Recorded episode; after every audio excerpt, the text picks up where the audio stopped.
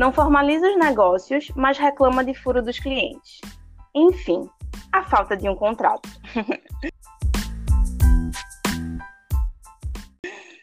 Oi, gente, tudo bem com vocês? Eu me chamo Letícia, sou designer e empreendedora. Sou uma mulher parda, cabelos castanhos ondulados e olhos castanhos. E estou aqui com Alexandre Nápoles, advogado e gerente-geral de inovação e planejamento da Prefeitura do Recife. E aí, Alexandre, se apresente, por favor. Olá, Letícia, tudo bom? Olá, ouvintes.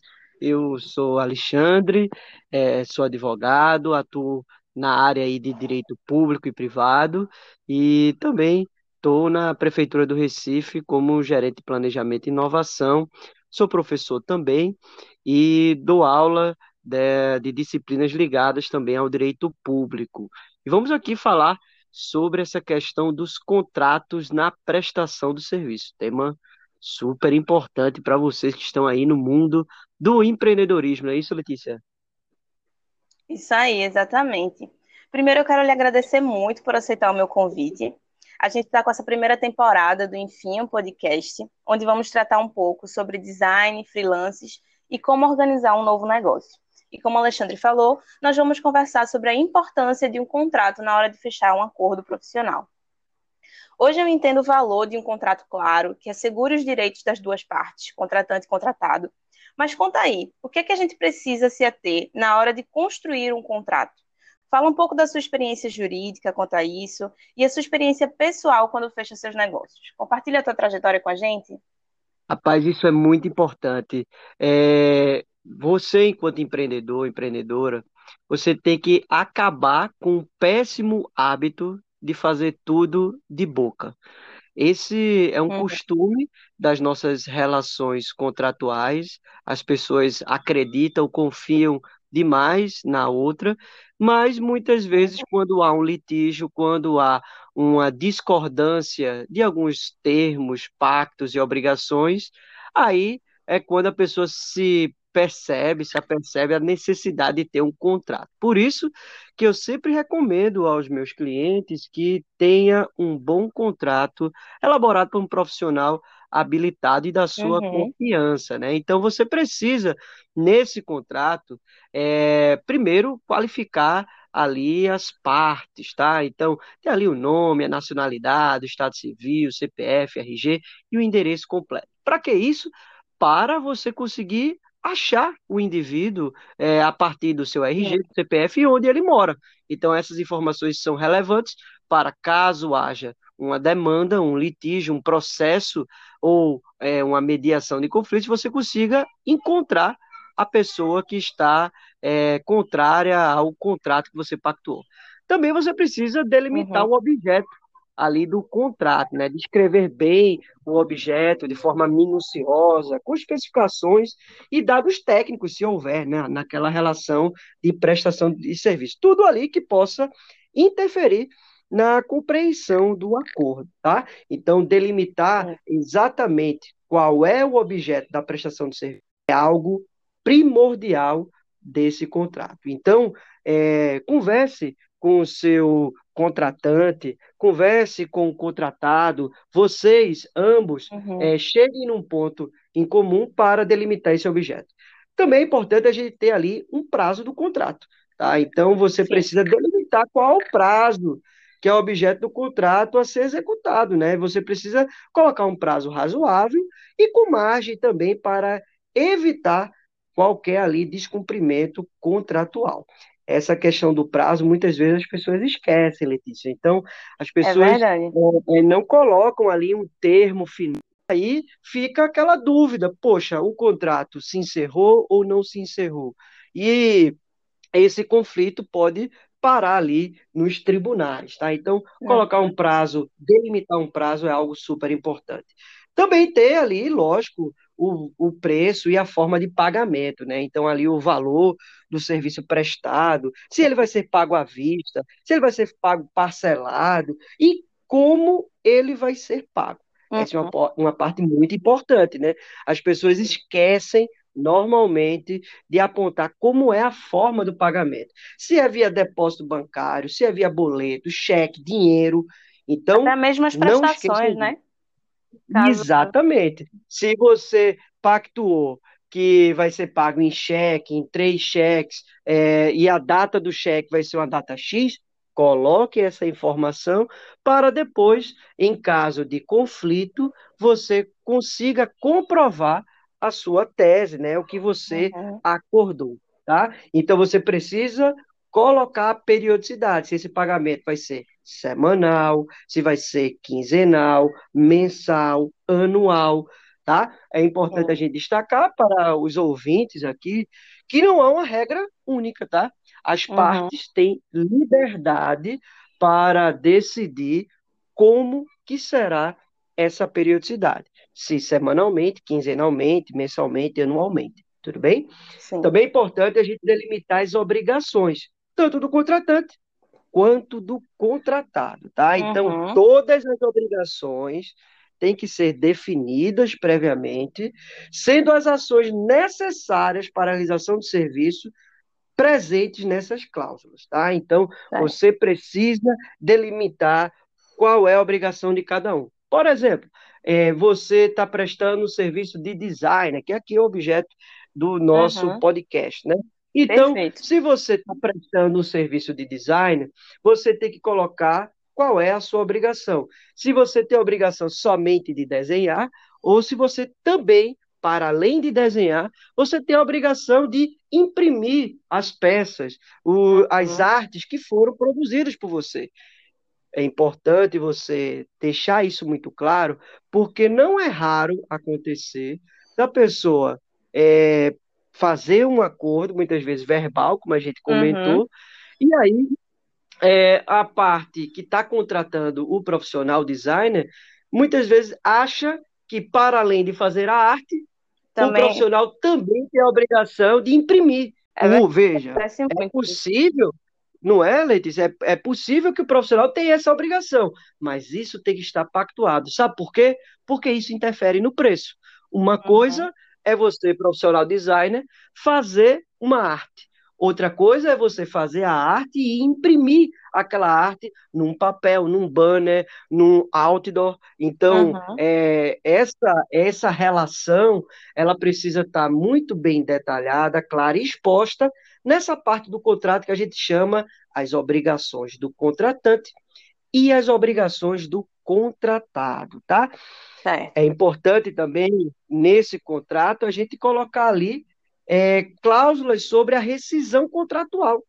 A rescisão do contrato é uma hipótese estabelecida na lei, mas que as partes também podem livremente estabelecer os interesses e as características daquele serviço a ser prestado, e caso isso não aconteça, isso ensejar numa rescisão. Tá? É. Então, a, é importante também o contrato ter uma cláusula que trate sobre a rescisão. A gente uhum. também não pode esquecer que nesse contrato também tem que prever uma multa contratual. Alexandre, sempre tem que ter multa contratual? Não. As partes podem não botar nenhuma multa contratual, podem decidir uhum. não inserir nenhuma multa contratual. Mas é importante você ter uma multa contratual, porque caso ocorra algum inadimplemento por alguma das partes, você possa, por meio dessa multa, ou por meio da previsão da multa, uhum. você pressionar para que o, ou o serviço seja realizado, ou o preço a ser pago seja efetivamente pago. Tá? Uhum. Então, a multa é um instrumento de pressão para ambos os lados, para que haja o cumprimento das obrigações estabelecidas. E essa multa ela pode ser livremente pactuada pelos contratantes. Uhum. Eu tenho algumas Também é perguntas importante. antes da gente. Tá, deixa eu falar só mais, mais dois pontos. Também é importante a gente falar sobre as despesas, Letícia. É importante as pessoas inserirem no contrato é, alguns serviços além da mão de obra contratada. Vai ser preciso gastar dinheiro com é, gasolina para transporte, vai ser preciso gastar dinheiro com despachante, é preciso gastar dinheiro com uhum. impressão. Então, ó, essas despesas adicionais, para além da prestação do serviço do contratado, é importante uhum. que elas estejam claramente inseridas nesse contrato. Vamos lá.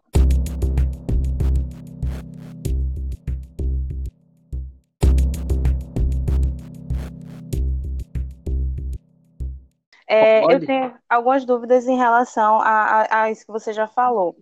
É, você falou que você pode inserir a multa no, no, no contrato ou não. E aí me veio uma questão de modelos de contrato, que eu já vi que uhum. existem uhum. vários modelos de contrato disponíveis, né? E uhum. aí, uma dúvida que eu tenho é tipo, um modelo de contrato ele pode ser modificado ou ele Sim. é aquilo dali pronto, acabou, não tem modificação? Excelente pergunta, tá? Olha, um modelo de contrato, o nome já diz, é um modelo, um molde. Esse uhum. molde, ele pode ser tranquilamente alterado pelas partes, desde que sigam essas cláusulas que a gente aqui comentou, né? Você uhum. tem que ter uma cláusula que delimite o objeto. Agora, a delimitação do objeto é livremente pactuada pelas partes, percebe? O que você Sim. não pode é deixar de ter uma cláusula que delimite o objeto, sob pena de esse contrato ser inócuo. Como assim inócuo? Ele é. seja um contrato que não sirva para comprovar o que foi pactuado. Uhum. Percebam uma coisa: Quão mais frágil for o contrato, mais difícil para as partes, para o contratante, para o contratante e para a parte contratada, comprovar Sim. o que realmente foi pactuado. Então, escrever bem, escrever de forma clara e escrever exatamente o que foi pactuado é importante para que esse contrato ele tenha efetividade quando houver um litígio, ou seja, um conflito entre as partes que estão pactuando aquele objeto. Entendi, perfeito. É, outra coisa, eu fico, eu já vi vários modelos quando eu fui construir o meu, e aí tem uns que são mais longos, tem outros que são é, mais curtinhos. É, eu já vi alguns que são de uma página só, com três cláusulas e tal. Isso define a força ou a fraqueza de um contrato ou não? É, como a gente falou, um contrato, quanto melhor redigido, quanto mais específico, mais uhum. ele vai é, transparecer exatamente aquela prestação de serviço. É lógico que tem serviços que são mais simples e tem serviços que são mais complexos. Como, como assim? Existem serviços que você envolve questões de direitos autorais, que você envolve uhum. questões de sigilo, tem questões que envolvem é, é, sigilo da empresa para evitar com que a empresa perca é, é o seu produto para os concorrentes.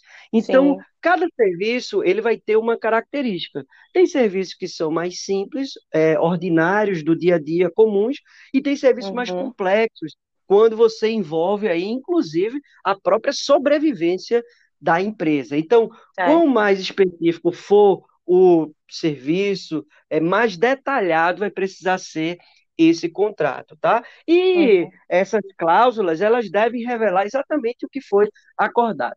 Mas sabe o que acontece?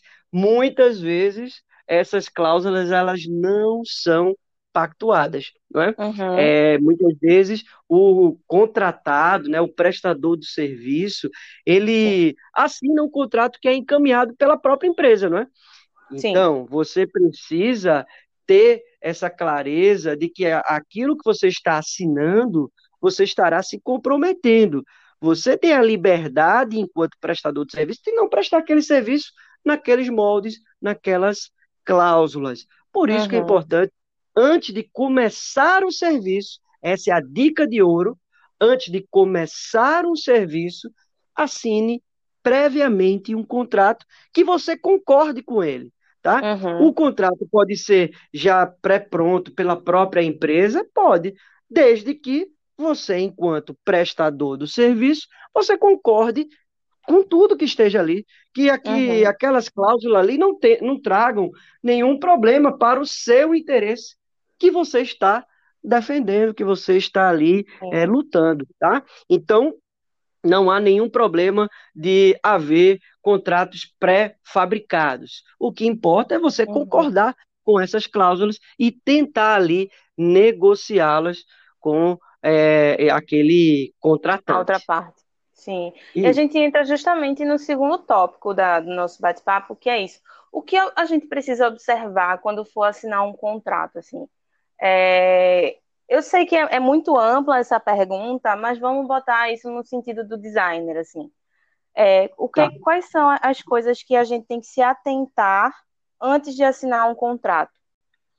Excelente pergunta. Olha, você que é prestador do serviço, fique antenado principalmente no objeto do contrato, tá? Uhum, Veja se o que normalmente ali é a cláusula primeira ou a cláusula segunda, porque é a alma, isso é a alma do contrato, tá? certo. Então, você tem que ficar antenado no objeto do contrato. O que você está, para que você está sendo contratado? O que você Uhum, fará para aquela empresa?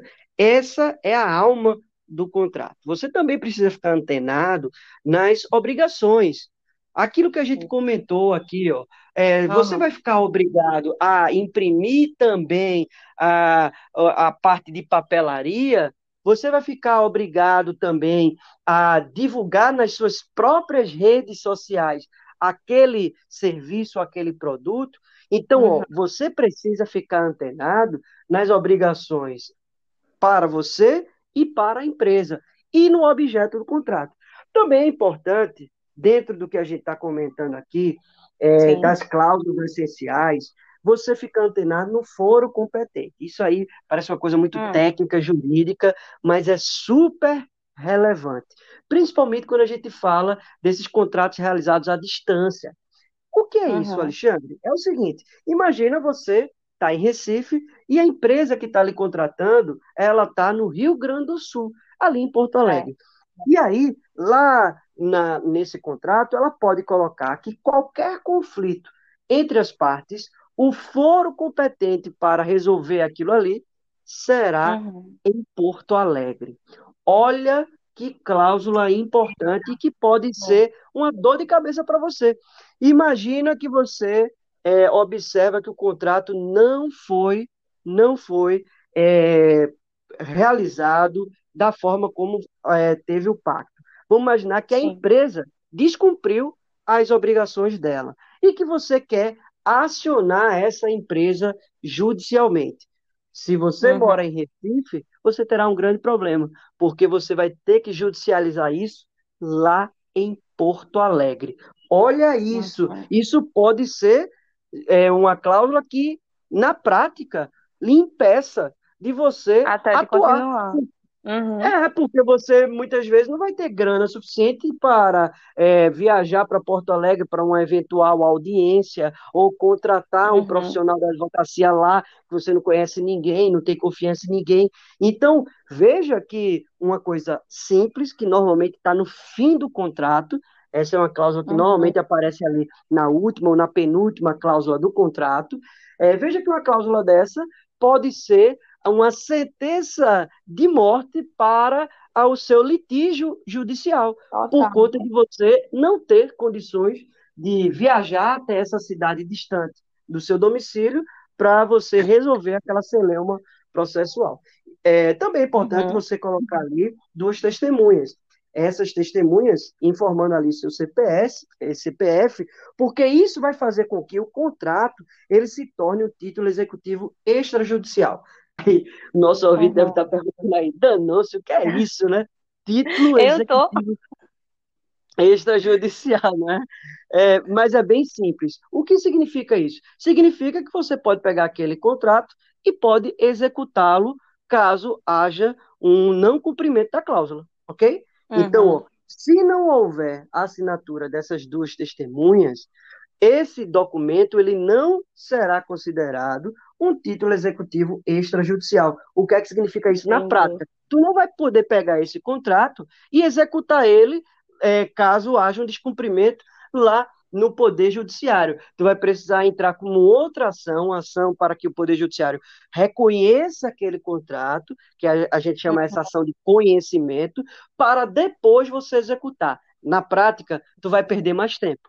É isso. Tu vai perder muito mais tempo só porque tu não colocou ali duas testemunhas assinando. Veja, são informações super relevantes que faz você sim. economizar tempo, dinheiro e evite dor de cabeça. Então, contratar um profissional de sua confiança, que você é, tem credibilidade, que você uhum. é, confie nele, é importante para você é, não ter essas dor de cabeça lá no final, no meio da relação contratual.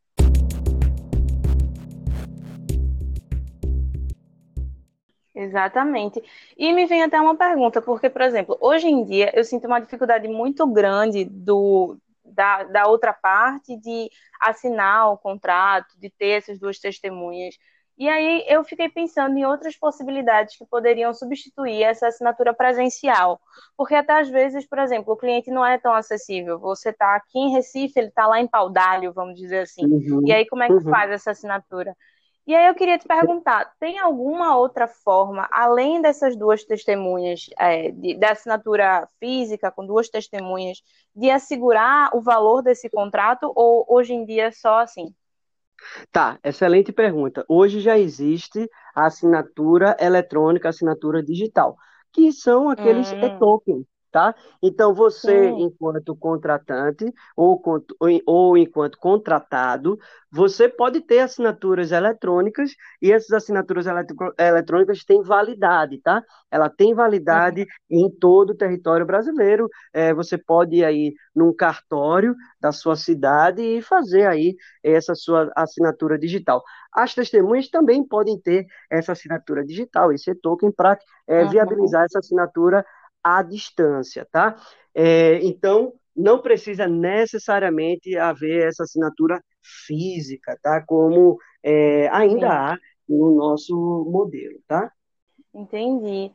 E vamos lá, é, pensando em tudo isso daí, eu queria ver se os nossos ouvintes conseguiam construir um, um contrato para eles enquanto eles ouvem a gente. Quais são os tópicos básicos para ter em um contrato voltado para design, assim, é, a informação dos do, do assina, dos dois, das duas partes, certo? Isso. Vamos lá. Então, vamos lá. Anotem aí, né? Tomem nota. Agora é a hora do anote aí. então, Arrasou. Você, você vai começar assim, ó. Coloca o nome completo das partes, tá?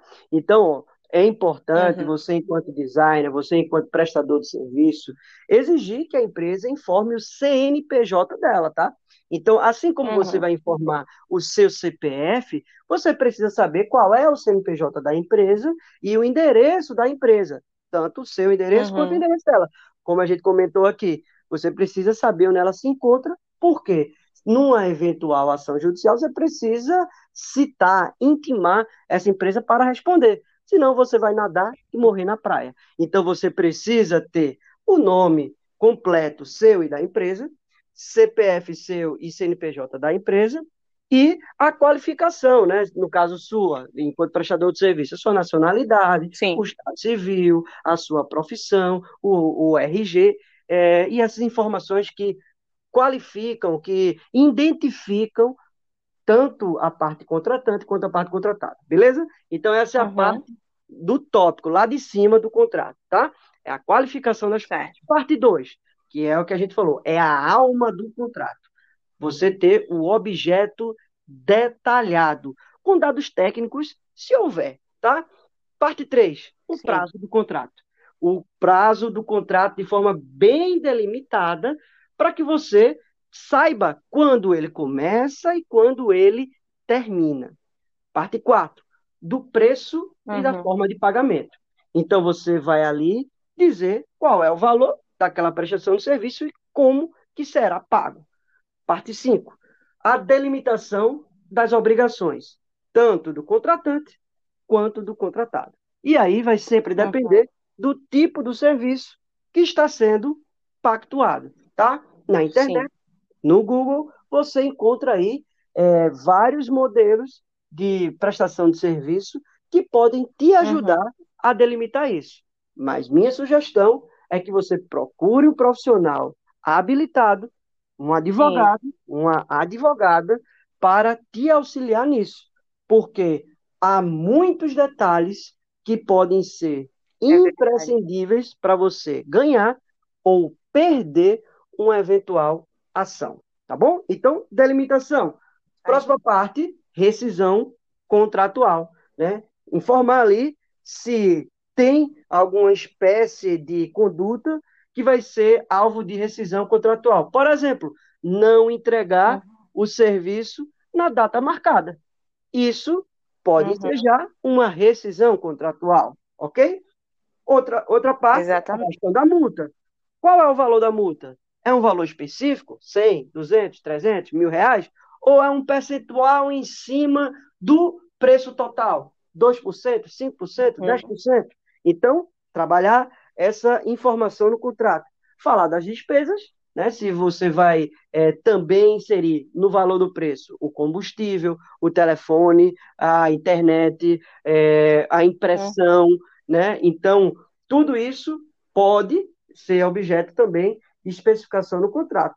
A comunicação das Exato. partes também, a comunicação entre as partes é importante. Olha que informação relevante você colocar no contrato como que as partes vão se comunicar via WhatsApp, via Olha. e-mail, via telefone, via Telegram. Então, você pode uhum. especificar isso. Para que isso? Para que a outra parte não possa depois alegar que não foi, não tomou conhecimento da obrigação ser cumprida ou não. Quantas vezes a pessoa não uhum. dá um uhum. doido, né? Ah, mas eu não recebi o é. um e-mail, eu não pactuei com você de você me informar por e-mail. Se isso estiver no objeto do contrato, se isso estiver numa cláusula contratual, você já uhum. derrubará esse, esse argumento dessa pessoa. Tá? Fala, olha, tá aqui no nosso contrato, a gente pactuou que a forma de comunicação era por e-mail. Se você não olhou sua uhum. caixa de e-mail, se você não olhou a sua caixa de spam, esse é um problema seu, não meu. Eu cumpri o meu contrato. Eu cumpri a minha obrigação contratual. Então, dizer como que vai se comunicar, isso é muito importante. E comunicação via WhatsApp, via e-mail, é válida sim, tá? Essa é uma uhum. coisa que a gente precisa desmistificar. Você não precisa é, se comunicar só por telegrama, que ainda existe, né? Você não precisa se comunicar uhum. só por telegrama, ou então carta com AR, que eu sei que muitas pessoas uhum. é, não devem nem conhecer isso, mas ainda existe carta com AR. AR é o aviso de recebimento, é a comprovação de que a outra parte ali recebeu aquela cartinha de notificação. Não precisa só de telegrama ou carta com AR, tá? Que são formas de uhum. comunicação mais oficiais. Um e-mail, um WhatsApp, um, um, um, uma mensagem no Telegram ou uma mensagem de texto pelo celular, são formas comprobatórias, uhum. sim, de comunicação, e se elas estiverem especificadas em cláusulas de que vai ser a forma de comunicação entre as partes, você ficará assegurado, tá? O foro competente, uhum. que a gente comentou, a assinatura das duas testemunhas sim. e a sua assinatura ao final do contrato. Beleza? Então, de forma geral, essas são as cláusulas que você deve ter no seu contrato, mas lembre-se, se você tem um serviço muito específico, como por exemplo a criação de um aplicativo, que numa criação de aplicativo uhum. envolve aí questão de sigilo, questão de direitos autorais, Sim. a questão da nova LGPD, a Lei Geral de Proteção de Dados, Sim. tudo isso deve estar presente no contrato para que não haja uma divergência de entendimento lá na frente. É aquela coisa, Letícia, uhum. é, quando a gente começa uma relação, sempre são flores, né? Mas depois, é. com os conflitos, depois com as intempéries, com as tempestades que passam pela vida de todo mundo, você vai precisar de um documento que assegure aquele ânimo, aquela vontade, aquela, aquele interesse que foi pactuado lá atrás, para depois ninguém chegar e dizer: ah, mas não foi isso o que eu disse, ah, mas não foi uhum. isso o que eu pactuei, ah, mas não foi isso que eu quis dizer. E aí, então, Sim. importante que para além de deixar tudo claro, né? tudo né? claro, é que seja bem escrito, tá? sem uma linguagem uhum. truncada, uhum. sem uma linguagem incompreensível, sem uma linguagem que dê margem a é, dubiedades, né, é, de, da Sim. dupla interpretação. Por isso, você precisa, você que está nos ouvindo aí, você precisa ter um profissional capacitado, habilitado, que saiba escrever bem dentro do seu uhum. objeto, dentro do seu interesse. Exatamente. Vocês estão ouvindo todas essas informações que são assim preciosíssimas e que depois vão assegurar o seu trabalho. Eis a importância de um profissional da área, né? Você é designer, você sabe fazer uma coisa, você é empreendedor, você sabe fazer uma coisa, mas os advogados, eles sabem essa parte jurídica muito mais que qualquer um de nós. Então, assim, sempre se assegure e contrate um bom profissional de direito, um bom advogado, porque depois que alguma coisa acontecer e der errado, né, você não pode reclamar do furo do cliente. Fique ciente disso. E quem quiser saber mais, você pode ir lá no meu Instagram, no arroba Alexandre Nápoles, Exato. Nápoles com ES no final, e eu posso ali te ajudar a você não entrar no enrascada, não entrar numa fria, tá? Então, ó, vai lá, arroba Alexandre Nápoles, que eu posso te ajudar, posso é, te auxiliar nessa missão e você ganhar muita grana de forma segura, de forma honesta e da melhor forma possível. Exatamente, segue lá. E aí, me diz só uma coisa, é, quando que o contrato ele se torna oficial mesmo, assim, tipo, só a assinatura das partes e das testemunhas já torna o contrato oficial? Sim, só basta isso. Basta só a assinatura das partes e das testemunhas que ele já vira, como a gente comentou aqui, um título executivo extrajudicial, tá? É possível você também fazer registro no cartório? É, mas não é necessário, tudo bem? Então, ó, as uhum. relações privadas, as relações particulares, basta você ter isso. O que você pode assegurar é que as assinaturas elas têm uma firma reconhecida pelo cartório, para você garantir uma maior uhum. segurança, tá? Então, basta isso, ó. vai no cartório, reconhece que aquela assinatura é daquela pessoa, que a gente chama isso de firma reconhecida, só para você garantir uma maior uhum. segurança àquela assinatura, para depois o cara dizer que não foi ele que assinou, que aquela assinatura foi falsificada. Então, é uma forma de você se acobertar, mas não é extremamente necessário, não é obrigatória a o reconhecimento da firma. É importante a gente deixar claro. Se nenhuma das partes é, discute sobre a autenticidade da assinatura, isso não vai ser objeto de anulação do contrato, tudo bem? Só se uma das uhum. partes afirmar, olha, nunca fui eu quem assinei. Isso daí foi uma falsificação da minha assinatura. Tudo bem? Então, é, fazer esse reconhecimento da firma serve para garantir mais segurança na hora de reconhecer aquela assinatura. A assinatura eletrônica já substitui esse reconhecimento de firma? Sim. Já por... que a pessoa fez Exatamente. Online, né? Porque essa assinatura eletrônica você faz no cartório. Então, já vai ter uhum. aí esse reconhecimento de que aquela assinatura é sua, ok? Então, é uma forma, inclusive, de dar mais celeridade para você não ter que ir lá pegar fila, é, enfrentar fila, uhum. pegar engarrafamento e ir ali é, fazer essa, é, esse reconhecimento físico, tá? Então, o digital ga garante para você é, mais é, tranquilidade, né? Você ganha tempo, uhum. né? Enfim, é uma forma interessante. Perfeito, perfeito.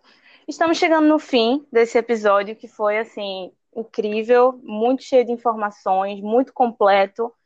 E eu queria dar a oportunidade de você fechar agora e passar para os nossos ouvintes é, sua palavra final. Assim.